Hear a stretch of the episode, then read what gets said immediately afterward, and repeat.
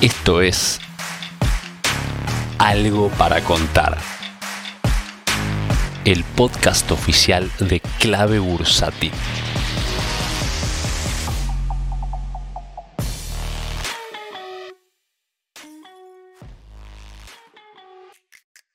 En el último verano, allá por cuando el Merval todavía no había arrancado este año y venía bien planchado adentro del triángulo, hubo un episodio que llamó la atención de todos nosotros, de todos los inversores locales. Superville, Grupo Superville, se voló de una manera increíble. 30, 40, 50, 60%, un agujazo gigantesco, algo nunca visto con el volumen más alto de toda la historia de ese ADR.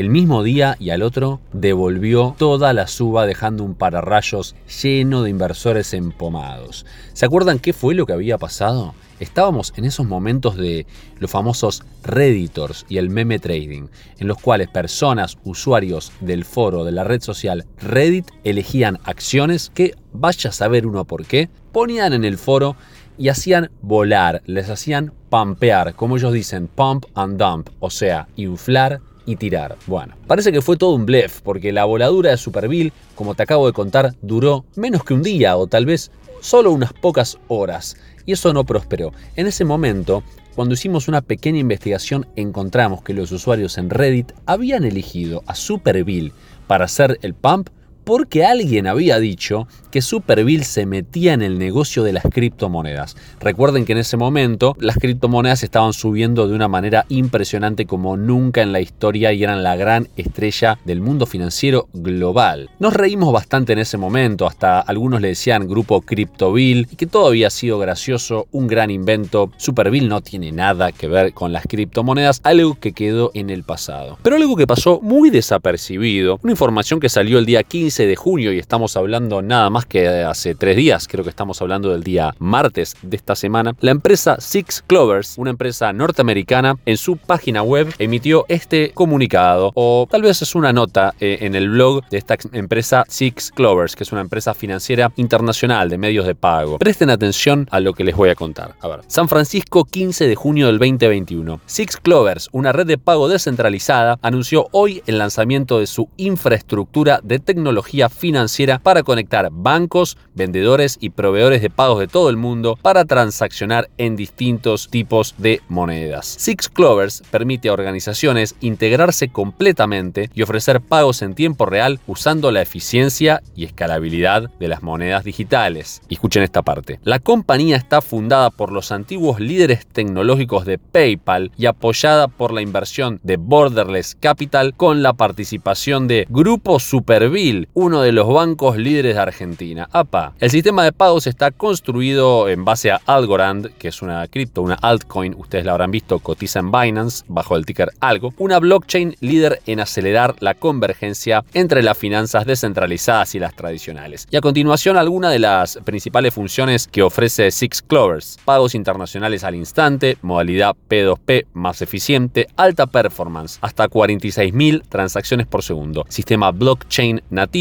eh, compatible con stablecoins, privacidad bien fuerte y disponibilidad 24/7. ¿Qué quiere decir esto? Verdaderamente, Grupo Superville, junto con un fondo de inversión llamado Borderless Capital y en manos de antiguos líderes fundadores tecnológicos de PayPal, incursionan en el mundo de los medios de pago internacionales basados en criptomonedas. Así que, amigos, no sé quién tuvo el dato en aquel momento en el verano, eh, algo se filtró o habrá sido pura casualidad, pero la verdad, ese chiste que todos decían Parece que en realidad no era tan chiste.